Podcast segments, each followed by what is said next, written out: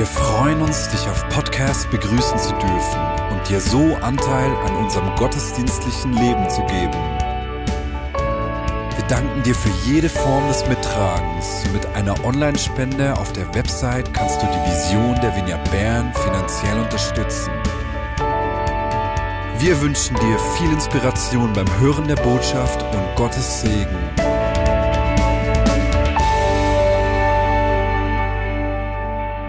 Heute die Predigt in unserer Serie Hier sind wir, hier sind wir, sende uns.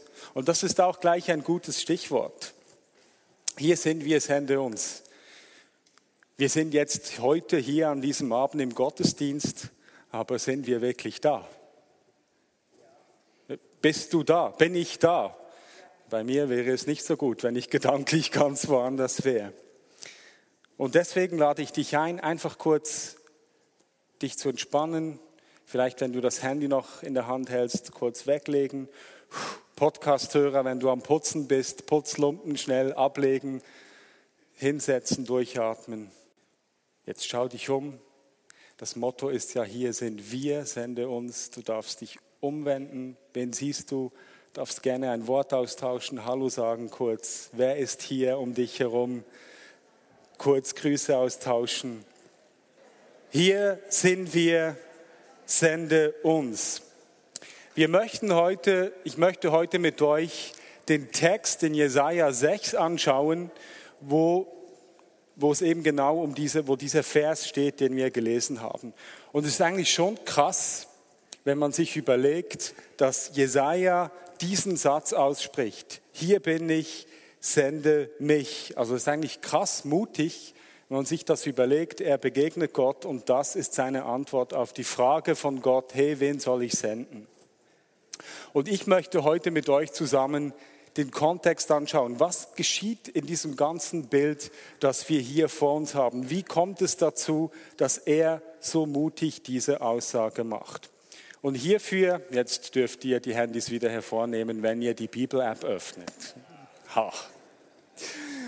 Die Bibel auf, äh, in Jesaja 6 aufschlagen.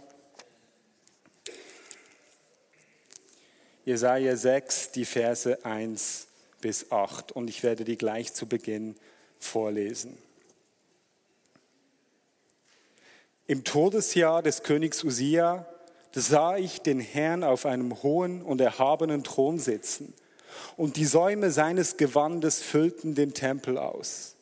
Seraphim standen über ihm. Sechs Flügel hatte jeder. Mit zwei Flügel, Flügeln bedeckte er sein Gesicht, mit zwei bedeckte er seine Füße und mit zwei flog er. Und einer rief dem anderen zu und sagte, Heilig, heilig, Heilig ist der Herr der Herrscharen. Erfüllt ist die ganze Erde von seiner Herrlichkeit. Und es erbebten die Türzapfen in den Schwellen und von der Stimme des Rufenden und das Haus füllte sich mit Rauch. Da sagte ich, wehe mir, denn ich bin verloren, denn ein Mann mit unreinen Lippen bin ich und mitten in einem Volk unreiner Lippen wohne ich. Denn den König, den Herrn der Herrscharen haben meine Augen gesehen. Da flog einer der Seraphim zu mir und in seiner Hand war eine glühende Kohle, die er mit einer Zange vom Altar genommen hatte.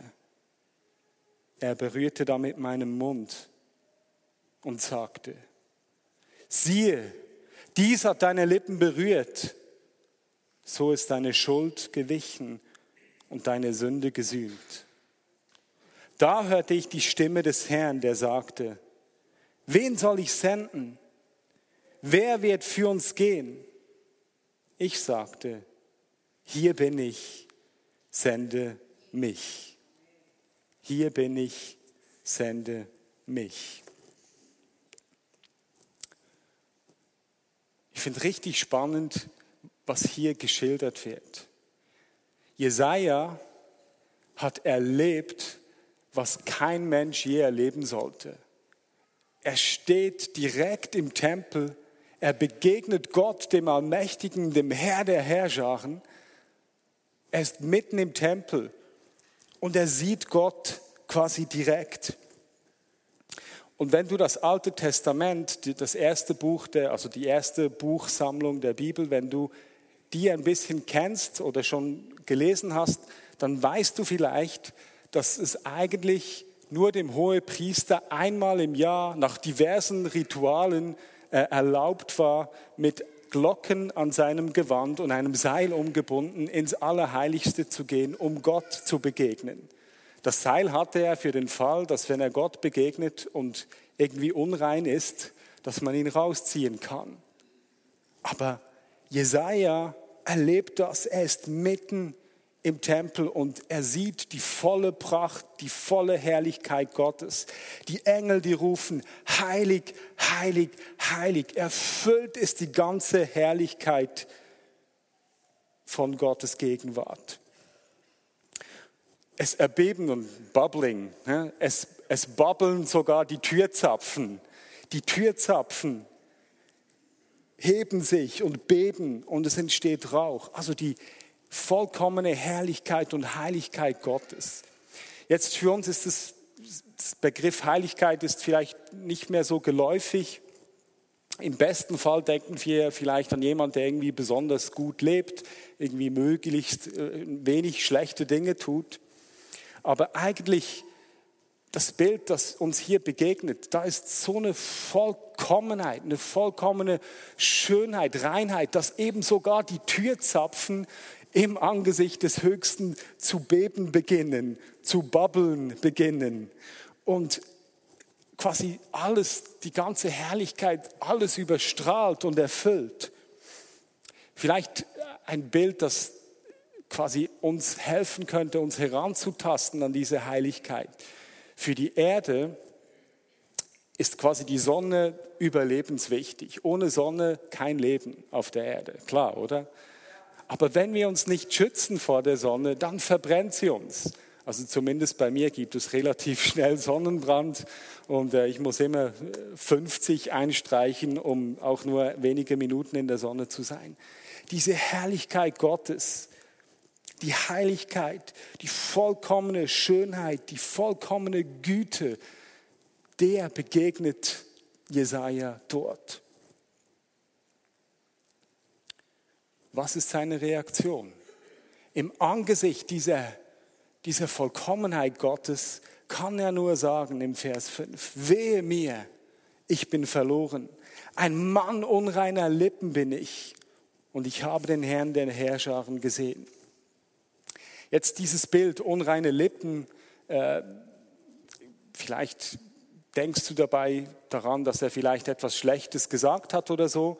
Spannend ist, dass die Lippen oft ein Bild für die ganze Sprache sind und wir im, im Kontext des alten Israel, der altjüdischen Sprache, auch im Kultur sehen, dass oft der Mund den Charakter eines Menschen offenbart, wer er ist. Und so ist dieses Bild, ein Mann unreiner Lippen bin ich, bedeutet eigentlich nichts anderes als, ich bin unwürdig. Ich als Mensch, äh, er ist konfrontiert mit sich selbst, mit seiner Unreinheit, mit seiner Unwürdigkeit, mit, mit all seinen äh, Gebrechen, mit all seinen Unwürdigkeiten in dem Sinne, mit allem, was, was irgendwie er selber merkt, wo er nicht zufrieden ist mit sich, allem, was irgendwie ihn hindert, in das Gute, Schöne und Wahre hineinzutreten. Und er begreift dort in der Gegenwart des Höchsten, begreift er sein eigenes Elend, seinen eigenen elenden Zustand eigentlich. In Anbetracht Gottes merkt er, ich bin verloren. Und ich kann mir gut vorstellen, dass er, dass er am liebsten geflohen wäre, aber weil dieses, die, diese Erfahrung so stark war, ist er wie verwurzelt dort und begreift seine, begreift seine Lage vor Gott. Und dieses Bild hat zu mir zu sprechen begonnen. Mir scheint, dass wir Menschen uns immer wieder vor der Begegnung mit Gott und vor allem vor der Selbsterkenntnis unserer eigenen Unzulänglichkeiten flüchten. Ich weiß nicht, wie es dir geht, aber wir umgeben uns ständig mit irgendwelchen Impulsen, Social Media, ähm, äh, Netflix-Serien schauen, Bücher lesen, also nicht mal einfach nur schlechte Dinge, aber wir haben immer irgendetwas, was unsere Aufmerksamkeit, womit wir die füllen, um irgendwie von dem, von der Ruhe, von der Auseinandersetzung mit mir selbst abzulenken. Zum Beispiel während dem Predigtlesen zwischendurch, äh, während dem Predigtschreiben zwischendurch Sportresultate nachschauen. Ich gebe es zu, ich glaube aber nicht, dass das einfach ein Problem unserer Zeit ist. Blaise Pascal, das war ein, ein, ein Philosoph, ein Mathematiker und auch ein, ein Christ. Er hat beschrieben, dass der Mensch eigentlich sich immer vor der, vor der Ruhe drückt, vor der Selbsterkenntnis seines Elendes vor Gott und ständig irgendwelche Zerstreuungen sucht, um nicht sich seiner selbst gewiss werden zu müssen. Ich habe euch hier zwei Zitate mitgebracht, die ich gerne lesen möchte. Nichts ist dem Menschen so unerträglich, als wenn er sich in vollkommener Ruhe befindet, ohne Leidenschaften, ohne Beschäftigung, ohne Zerstreuung, ohne Betriebsamkeit dann fühlt er seine Nichtigkeit, seine Verlassenheit, seine Unzulänglichkeit, seine Abhängigkeit und seine Ohnmacht, seine Leere. Daher vermeiden die Menschen nichts so sehr wie die Ruhe. Sie lassen nichts unerprobt, um die Aufregung zu suchen. Sie bilden sich ein, wenn sie dieses Samt erhalten hätten, so würden sie hierauf mit Vergnügen, würden sie sich ausruhen und sie nehmen nicht die unersättliche Natur der Begierde wahr. Sie glauben aufrichtig nach Ruhe zu streben und sie streben tatsächlich nur nach rastloser Bewegung.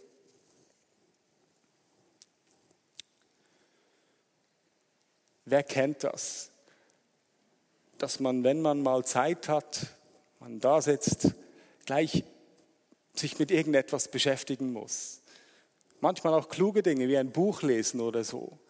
Aber wie oft finde ich mich auch selbst, zum Beispiel bei Instagram Reels, zu schauen und mich einfach ablenken, obwohl ich einen Moment hätte, um ganz da zu sein, um mich mir mit Gott, äh, mich, mich, mich, mich mit mir und mit Gott auseinanderzusetzen.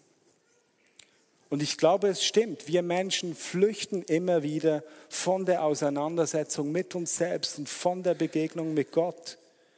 Und wir halten die Ruhe fast nicht aus, wenn sie denn mal da ist.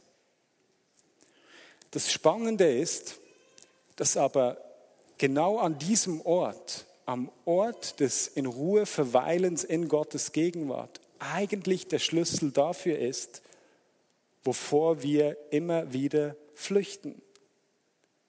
Wie meine ich das? Lasst uns zurück in den Text gehen. Vers 6.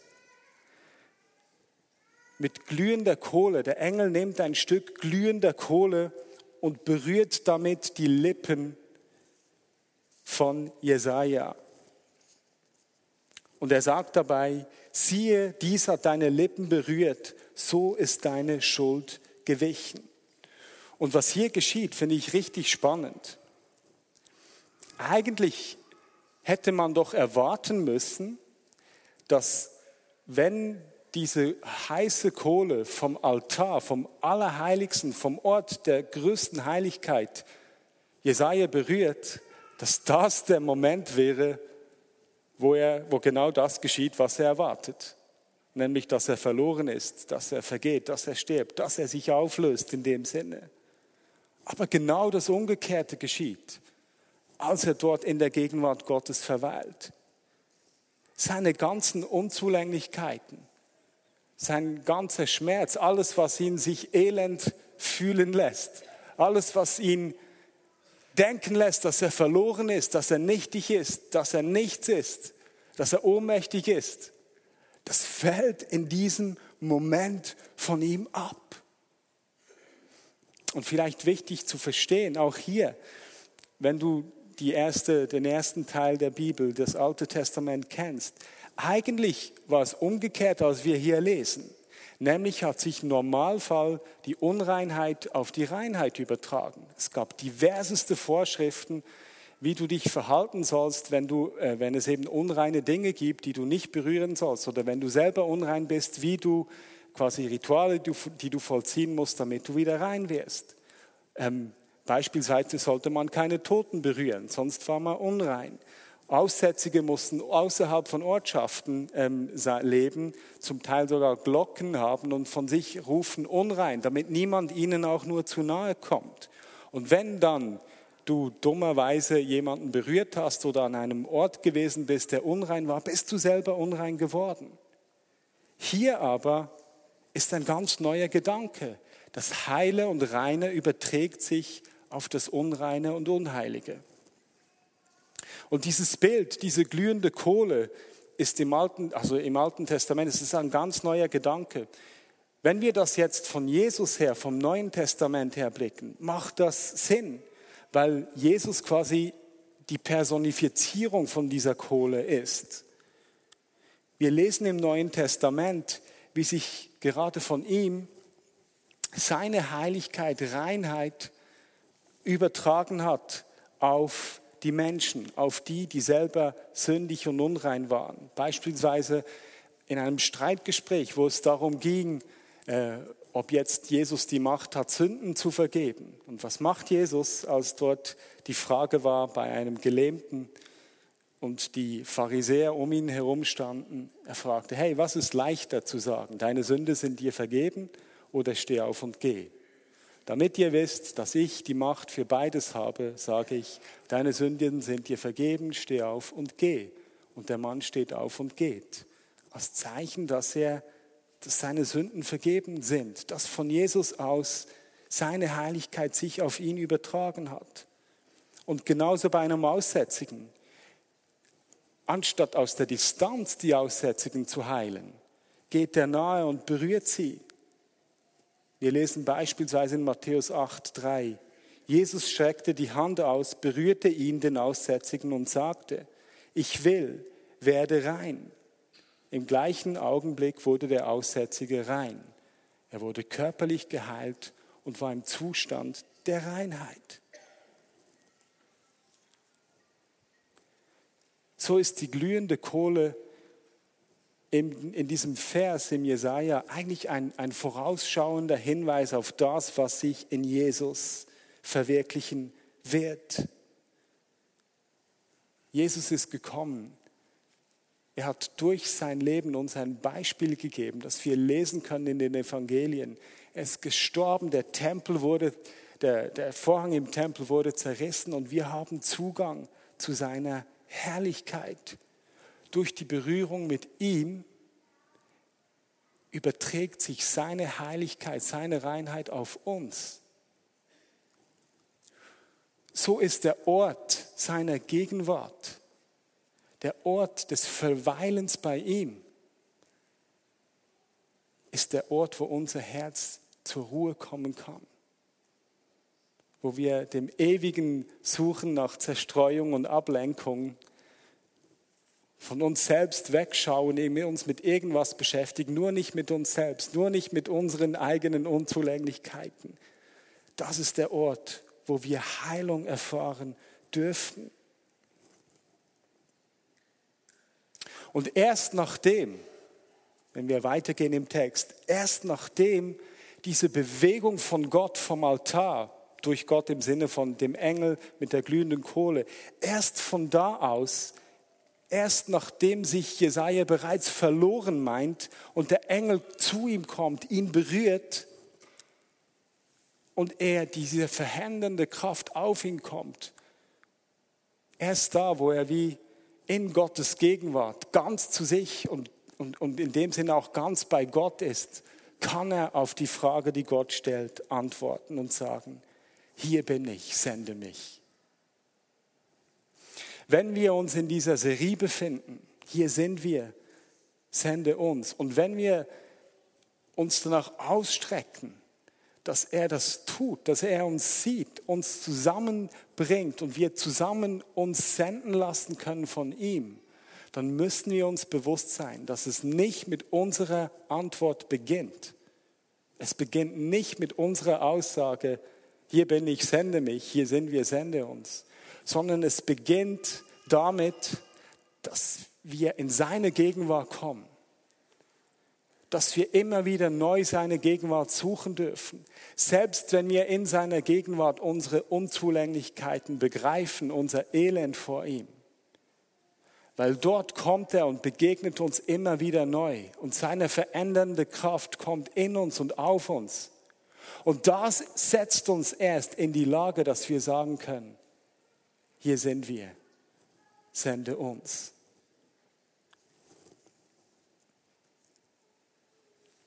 Ich brauche das in meinem Leben immer wieder neu. Ja, ich glaube, dass wenn ich Jesus in mein Leben eingeladen habe, wenn ich mich taufen lassen habe, dann glaube ich, das gilt für mich ein Leben lang, klar. Aber ich brauche immer wieder neu diese Begegnung mit ihm, immer wieder neu. Und es ist ein Kampf, nicht immer einfach, mich dem wirklich auszusetzen. Nicht, wenn ich mal frei habe, gleich das nächste zu suchen, mit dem ich mich jetzt beschäftigen könnte, sondern wirklich mal ruhig zu werden, hier zu sein, anwesend zu sein. Herr, hier bin ich. Mich ihm auszusetzen, in seine Gegenwart zu kommen und ihn dann auch mir Dinge aufzeigen zu lassen, wo er vielleicht noch an mir wirken möchte. Er glaubt mir, die gibt es in meinem Leben noch ganz viel so wie wahrscheinlich bei dir ja auch.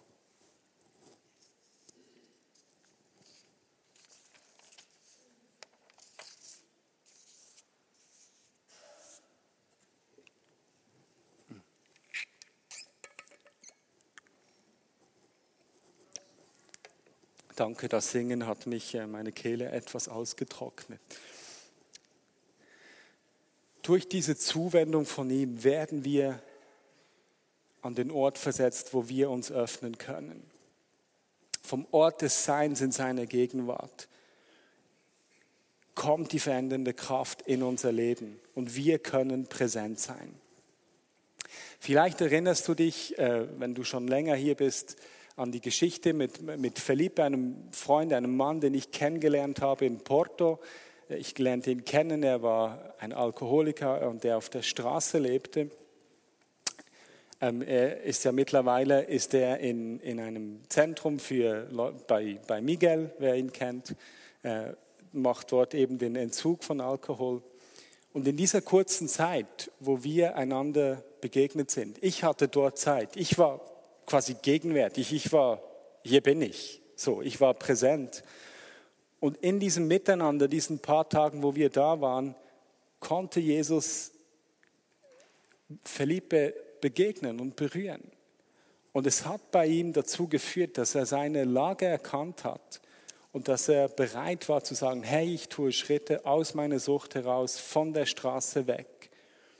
Und sogar so, dass er danach sagte, hey, ich will sogar mich brauchen lassen. Ich will auch, wie du und dein Vater, ich war dort mit meinem Vater, ich will mich auch brauchen lassen, um, äh, ein, um diese Liebe von Gott weiter zu teilen. Er hat sich nicht mehr länger in seine Sucht geflüchtet wegen der elenden Lage, in der er war, die Verletzungen, die er sein Leben lang getragen hat, sondern die Begegnung, die quasi durch uns ihm vermittelt wurde, hat ihn dazu geführt, dass er bereit war, sich sich selbst zu stellen und nicht mehr weiter davon zu rennen. Und ja, es ist ein Kampf, ist nicht immer ganz einfach für Miguel vor allem, aber er ist immer noch dort. Er ist immer noch dort. Diese Woche war ich, ähm, ich war unterwegs und ich bin etwas früher nach Hause gekommen am Mittwoch und ich traf auf eine unserer Nachbarinnen. Äh, eine ältere Dame, die geht an Stöcken, weil sie hatte vor kurzem einen Oberschenkelbruch. Und wir haben uns so unterhalten und sie war offensichtlich auf dem Weg einzukaufen und ich habe sie gefragt, hey, musst du eigentlich immer selbst einkaufen gehen? Und sie meinte, nein, manchmal hilft mir schon jemand, aber ja, ich gehe ja trotzdem einkaufen und so. Und es war dann relativ schnell klar, dass es nicht nur ganz einfach war für sie. Und ich habe ihr dann gesagt, hey, du kannst mir nur sagen, ich komme immer für dich einkaufen. So. Und war schon so mit einem Fuß wieder Richtung nach Hause. Sie meinte, ja, danke, ja, das haben viele Leute gesagt. Und dann merkte ich so für mich, hier bin ich. Sende mich. So ein Moment, bin ich jetzt hier oder bin ich schon auf dem Nachhauseweg? Und habe ich gesagt, weißt du was?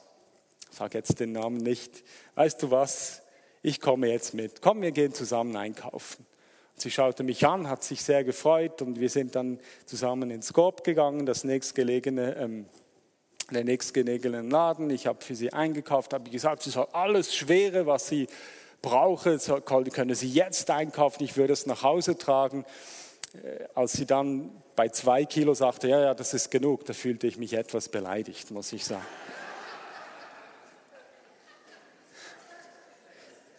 Jim hat noch nicht so viel geholfen.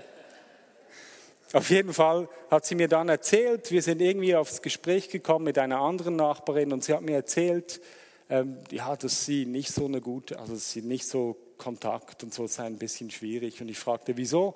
Hat sie mir erzählt, ja, weißt du, als vor zehn Jahren ihr Mann, also der Mann dieser anderen Nachbarin gestorben ist, da habe ich nach zwei Wochen ihr auf der Straße kondoliert und sie hat mich angeschnauzt, von woher weißt du das?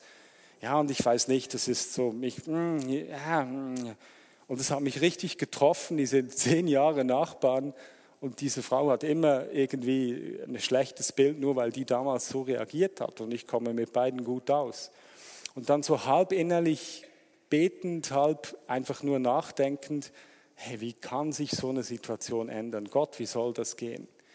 Als ich am nächsten Tag, es war nicht wirklich ein Gebet, aber als ich am nächsten Tag dann rausgekommen bin, das war abends, dann am nächsten Morgen, komme ich zur Tür raus und ich sehe diese beiden Nachbarinnen miteinander lachen und sprechen.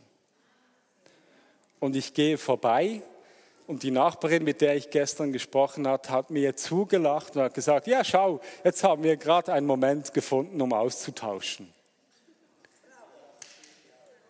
Und ich war irgendwie, also ich will ja jetzt nicht irgendwie meine Rolle da überinterpretieren, aber ich stelle einfach fest, ich hatte diese Begegnung, dieses Hier bin ich, sende mich, ich bin mit dir mitgegangen, sie erzählt mir das, ich denke innerlich, hey, wie kann das sich ändern, wirklich nur halb im Gebet. Und das nächste, was ich am nächsten Tag sehe, ist zehn Jahre Schweigen, das sich quasi in einem Gespräch wieder auflöst. Hier bin ich, sende mich. Es geht aber eben gerade nicht nur um dieses Hier bin ich, sende mich, sondern um das Hier sind wir, sende uns. Ähm, wiederum, du, du, weißt vielleicht, unser, das Projekt Unser Herz für Bern, unser Herz für Bern, wir wollen, dass unterschiedliche Dinge im Apotheker ähm, ihren Platz finden können. So ist zum Beispiel die äh, ukrainische Community ein, ein, eines dieser Dinge. Und dort lernte ich jemanden kennen, der hat mich dann der hat ein, selber hat er einen Kurden kennengelernt und diesen Kurden hat er dann mir vermittelt, weil ich ja andere Kurden kenne. Und so habe ich mit dem zu schreiben begonnen. Und es ist ein Mann, der ähm, in der Schweiz gelandet ist. Äh, eigentlich hat er den Fingerabdruck in Italien, möchte nicht zurück, seine Familie verloren und der war wirklich, wirklich elend. Ich habe mich mit ihm getroffen. Er schlief nicht in der Nacht. Er war völlig durch den Wind. Er konnte, wenn wir uns sahen, da musste er immer zuerst eine Viertelstunde seinem inneren Schmerz einfach Raum machen. Ich konnte da nichts sagen, sondern einfach zuhören, da sein. Ähm, auf jeden Fall ähm, haben wir ja jetzt das Community-Wochenende begonnen, nicht wahr? Ich war mit diesem Mann regelmäßig in Kontakt. Ähm, Community-Wochenende, ich und meine Frau, wir gehen in die English-Speaking International Community, ähm, weil dort hat es eine kurdische Gruppe. Und ich habe also diesen Mann eingeladen, dorthin zu kommen. Er kam. Und im Moment, wo ich ihn dorthin eingeladen habe, weil dort andere Menschen sind, die gerne mit Kurden auf dem Weg sind und Gott ihnen auf ihr Herz gelegt hat, mit Kurden auf dem Weg zu sein, muss ich nicht mehr alleine diesen Kontakt tragen. Das hier bin ich für diesen Mann wurde am Ort des Miteinanders in der English Community, in, in, in der kurdischen Gruppe, zum Hier sind wir, sende uns. Und heute trage ich das nicht mehr alleine, sondern wir gemeinsam. Hier sind wir, sende uns. Danach wollen wir uns ausstrecken, uns in seine Gegenwart begeben, die, die Ruhe suchen und vom Ort aus, wo er uns berührt, wo er, wo seine veränderte Kraft auf uns kommt, mich selbst senden lassen, aber nicht nur mich selbst. Ich bin viel zu schwach für all die Leute, denen ich begegne, irgendwie alleine dann gut mit ihnen unterwegs sein zu können, sondern im Miteinander gemeinsam sagen zu können, hier sind wir, sende uns. Und ich möchte noch für, ich möchte zwei Dinge noch, noch, noch tun jetzt. Und das erste ist, bevor wir dann zum Gebet kommen, möchte ich dich noch mal herausfordern, am Platz dort, dort wo, wo ihr sitzt. Wo gibt es Dinge, die du in dir trägst, so, hey, so, so Momente, wo Gott zu dir gesprochen hat, äh, die von, vom Hier bin ich, sende mich ins Hier sind wir, sende uns kommen könnten, sollen oder wo du dir das wünschst. Und wir nehmen uns kurz zwei Minuten, wo du am Platz gerade mit den Leuten um dich herum darüber sprechen kannst. Wo gibt es Dinge, die Gott dir aufs Herz gelegt hat, wo du dir wünschst, dass das nicht nur bei dir bleibt, sondern du das eben gemeinsam mit anderen tragen kannst. So wie ich froh bin, wenn ich Dinge eben mit anderen teilen kann. Wir nehmen uns dafür zwei Minuten Zeit. Ich möchte es ist immer gut, wenn es viel zu besprechen gibt, wirklich. Und ich möchte trotzdem für zwei Dinge noch beten. Wenn dich das angesprochen hat, ich, ich lade euch ein, alle aufzustehen, ist sowieso gut so am Sonntagabend noch. Wenn dich das angesprochen hat und du wie, ähm, du wie merkst, ja, ich, es stimmt, ich, es fällt mir schwer, irgendwie ruhig zu sein, in die Ruhe zu kommen. Es fällt mir schwer, ähm, es fällt mir schwer, mich äh, quasi in die Gegenwart Gottes zu begeben, aus welchen Gründen auch immer. Ähm, dann lade ich dich ein, dass du einfach dich bemerkbar machst, zum Beispiel die Hand hebst und dann wollen wir einfach füreinander beten. Wenn du merkst, hey, das, das stimmt, das betrifft mich, ähm, ich bin oft unruhig, äh, ich mag gar nicht mir Gedanken machen, dann mach dich bemerkbar, darfst jetzt die Hand heben und dann wollen wir einfach füreinander beten. Ähm, fühl dich frei, immer noch die Hand zu heben. Wenn du die Hand nicht hältst, dann schau dich um, geh auf jemanden zu, der die Hand erhoben hat. Wir wollen einfach füreinander beten. Hier hat es noch zwei, da ist noch jemanden.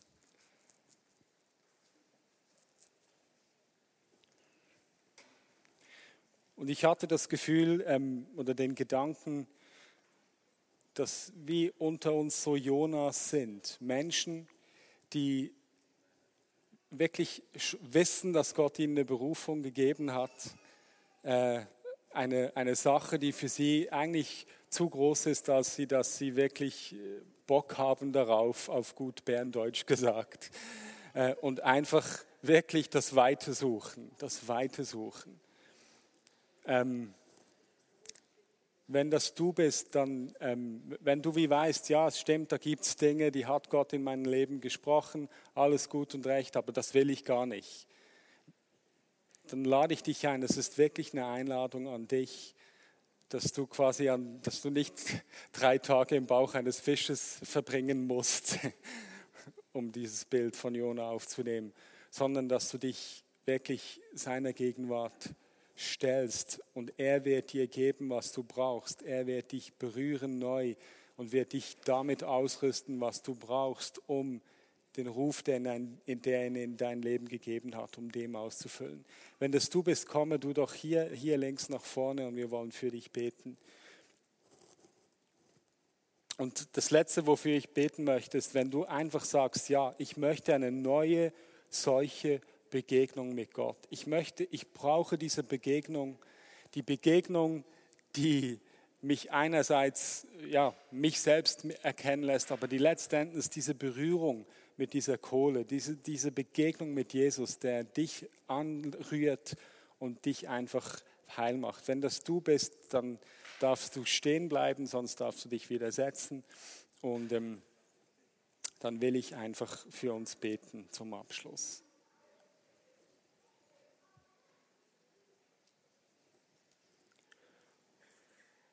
Herr, ich danke dir, dass es ist, wie wir gesungen haben, dass in deiner Gegenwart die Freude zu finden ist, dass wir singen und tanzen dürfen vor dir, Herr. Dass die Ruhe, dass der Ort deiner Gegenwart nicht ein Ort des Flüchtens sein muss, sondern ein Ort der Heilung über all den Dingen in unserem Leben, mit denen wir konfrontiert sind und die wir vielleicht an uns nicht mögen. Und ich danke dir, Herr, dass du jetzt jedem Einzelnen, der hier ist, der aufgestanden geblieben ist, dass du eine Begegnung schenkst. Komm, Heiliger Geist. Komm, Heiliger Geist. Und ich danke dir, Herr, dass du das tust. Und ich danke dir, dass es nicht abhängig ist von unseren Gefühlen, sondern dass du jedem so begegnest, wie es ihm entspricht. Und so lade ich dich ein, Jesus, dass diese Begegnung nicht auf diesen jetzigen Moment beschränkt bleibt, sondern dass du jedem Einzelnen nachgehst in der kommenden Woche und ihnen solche Momente der Begegnung, Momente in deiner Gegenwart, Momente des Berührtwerdens mit dieser blutig heißen Kohle mit dir schenkt. Mehr von dir, Jesus. Mehr von dir, Jesus. Amen.